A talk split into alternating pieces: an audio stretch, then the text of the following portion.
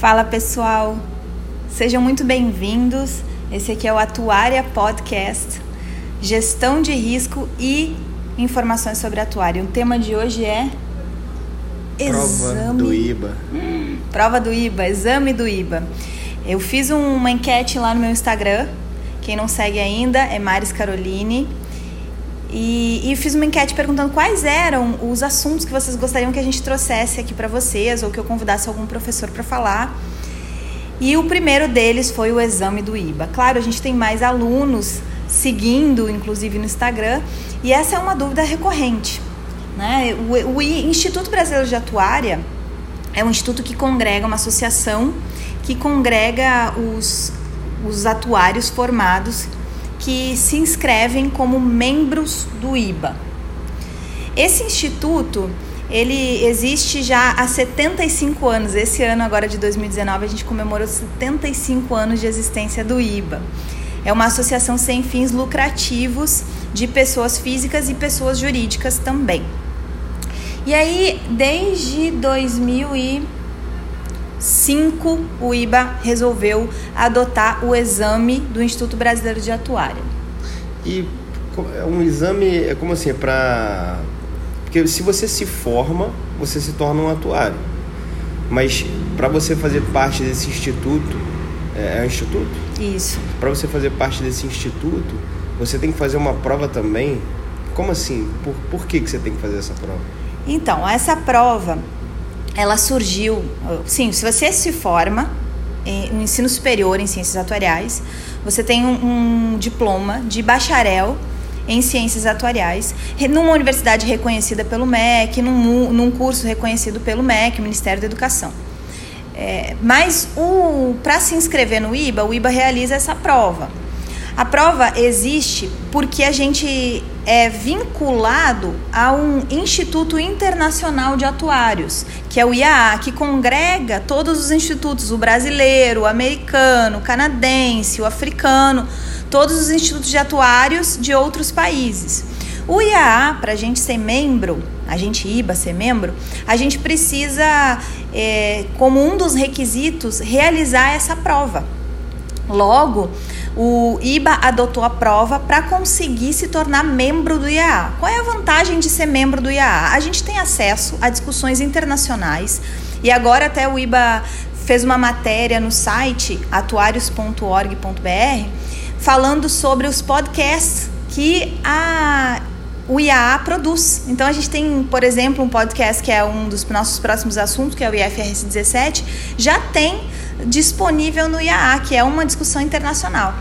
Então, uh, a gente tem acesso todos os anos a eventos internacionais, quem tiver vontade de ir, enfim, de conhecer todas as, as atualidades. E também o IAA está junto conosco produzindo o congresso do IBA. Então, a SOA, Sociedade Internacional dos Atuários, também atua junto produzindo o congresso do IBA. Então, é, um, é um, um, uma porta de entrada para nós atuários para o mundo inteiro, né? Entendi. Então, é como se fosse, mais ou menos mal comparando para mim, eu que estou fora dessa área, é como se fosse um, um exame da OAB, por exemplo, da Ordem dos Advogados. A gente pode fazer essa comparação sim para facilitar o entendimento. A gente tem o exame do IBA, tal como a OAB tem o, a, a, o exame da Ordem dos Advogados do Brasil. Mas a gente não deixa de poder atuar como atuários, mesmo que não seja membro do IBA. O que reconhece a prova, o registro do IBA é o próprio mercado. A SUSEP, por exemplo, a Superintendência de Seguros Privados, que é uma das agências que regula e fiscaliza o mercado de seguros, ela exige para um atuário assinar uma nota técnica atuarial que ela tenha registro no IBA. Então cabe ao IBA fazer essa conferência de quando um atuário é qualificado ou não, porque o IBA recebe para isso o diploma, recebe os dados da pessoa, o registro de CPF e tudo mais. E antigamente encaminhava inclusive o registro para o Ministério do Trabalho. Agora em 2019 houve uma alteração enorme para disso, né, por conta de uma medida provisória 905 que é, tirou a regulamentação existente até então da profissão de atuário. Mas de qualquer forma, o IBA ficou mais ainda com essa responsabilidade de fazer o registro dos atuários. Então tem um benefício enorme em você fazer esse exame. Exatamente. Tem muitos, é, muitas seguradoras também que exigem um registro no, I, no, no, IBA. E a prova, ela acontece uma vez por ano, mas ela, uh, ela é repetidamente com os mesmos conteúdos, com o mesmo nível. Ela é, ela é muito previsível. Né? A gente tem um grupo que chama a Liga de Ciências Atuariais, que é a parte como se fosse o IBA dos alunos né?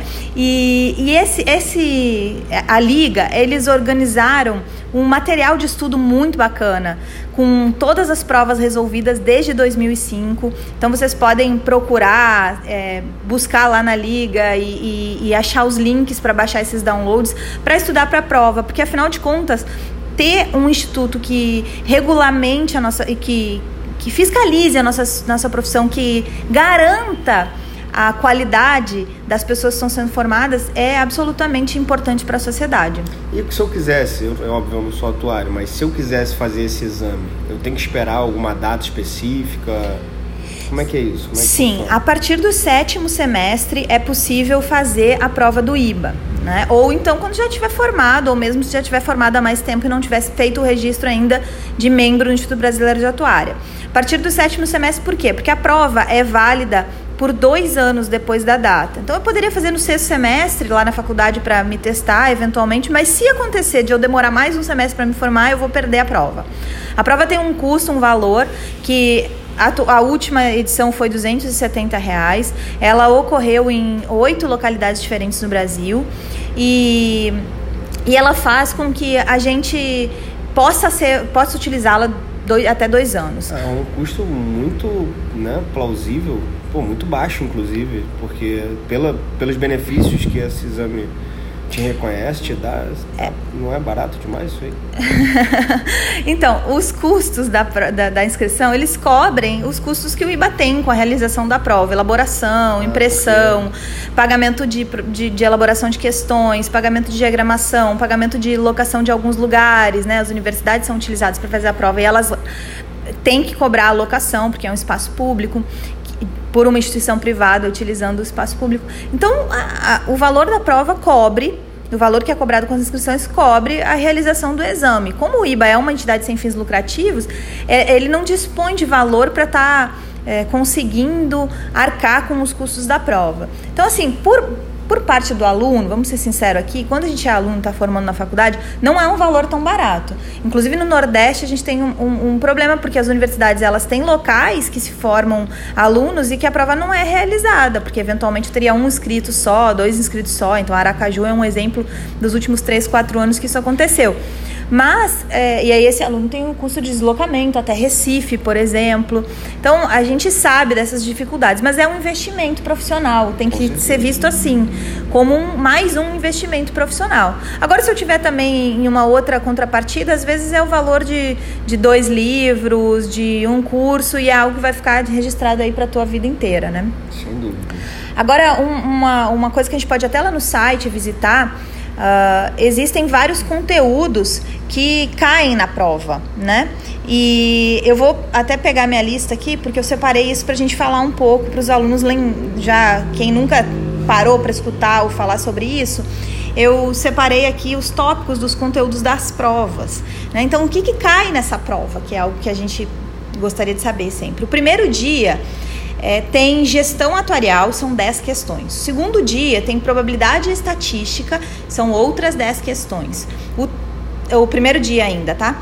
Depois, modelagem estatística, 10 questões. Então, no primeiro dia tem uma parte quantitativa bem importante. No segundo dia, a gente tem conteúdos mais é, específicos de atuária, que são a parte de matemática atuarial, são 12 questões. Matemática financeira são oito questões e aí a gente tem a possibilidade de usar uma calculadora daquelas HP 12C. E aí é legal que a gente botou essa matéria para o segundo dia, pensando em lembrar de avisar os alunos no primeiro dia, olha, amanhã pode usar calculadora, não pode ficar se emprestando a calculadora não, mas amanhã pode trazer calculadora, então lembrem de trazê-lo, trazê-la. E contabilidade e economia são sete questões. Depois eu tenho profissionalismo e ética, são três questões. Essa profissionalismo e ética a gente tem uma apostila, porque muitas universidades não tratam desse conteúdo ainda. Então tem uma apostila disponível que o aluno pode baixar e daí tem que ler lá o conselho de ética, é, já, já, já entender da importância de uma postura ética dentro da área profissional. Sobre datas, acho que os alunos gostam de se, se programar, né? Pelo Deixa menos só eu. falar uma coisa que eu tô realmente impressionado. Eu só vejo você falando em casa e organizando as coisas, mas realmente isso tudo para mim é uma novidade, porque nunca tive tão por dentro dessas situações, desses eventos.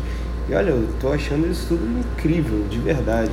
Agora, uma, uma dúvida que eu tenho, por exemplo, a gente trabalha muito com rede social, mídia social, e a gente está aqui inclusive gravando um vídeo para o IGTV e um podcast.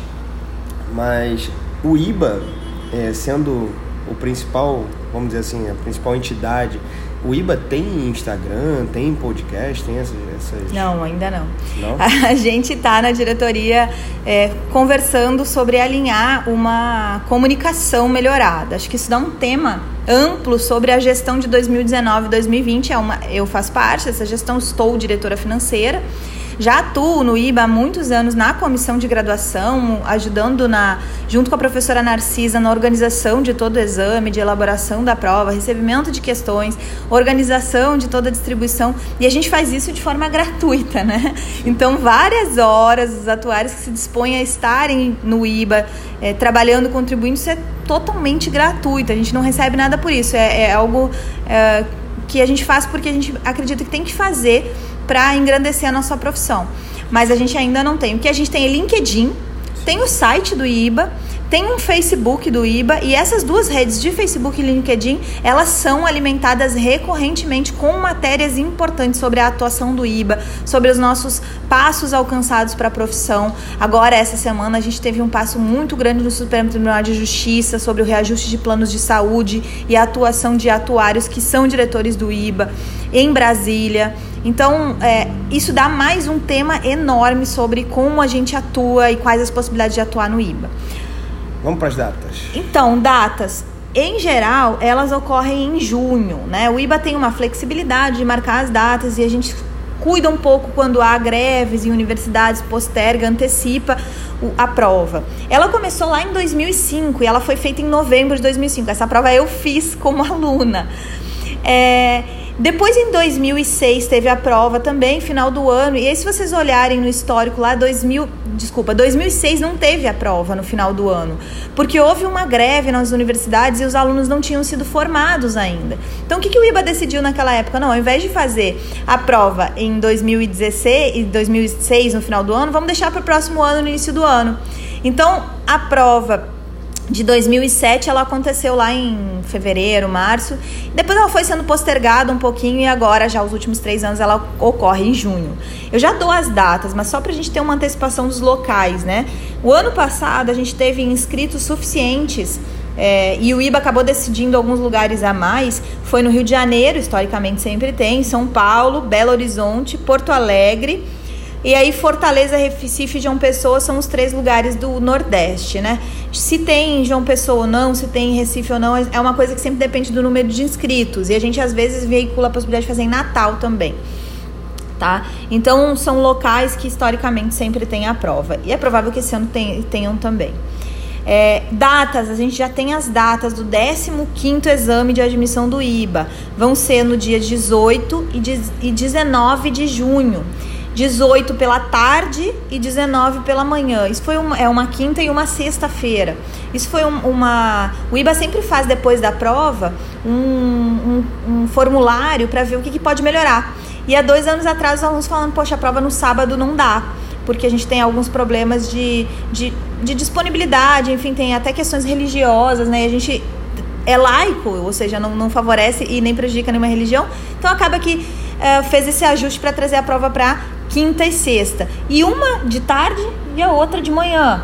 Por quê? Porque aí, dependendo do local onde a pessoa trabalha, ela vai precisar de uma dispensa só. Então a gente acaba trazendo para a comissão de graduação discutindo sobre tudo isso. Se você tem alguma dica para dar para o IBA, bota o um comentário aqui embaixo, me manda um direct, é, entra nesse no, no, no Spotify, me acha lá no Instagram está ouvindo aqui no Spotify, me acha ali no Instagram, manda um direct ou manda um e-mail pro IBA mesmo, e aí a gente vai acolher essas sugestões e ver o que é possível de ser feito. Tá bom, gente? Se tiverem mais alguma dúvida sobre o exame do IBA, também fico à disposição. Esse é o Atuária e Gestão de Risco Podcast. Eu quero agradecer especialmente a presença do Ian Berg, meu marido. Eu vou estar aqui sempre, porque afinal de contas eu que sou o maior motivador desses conteúdos. Verdade. Então é isso, gente.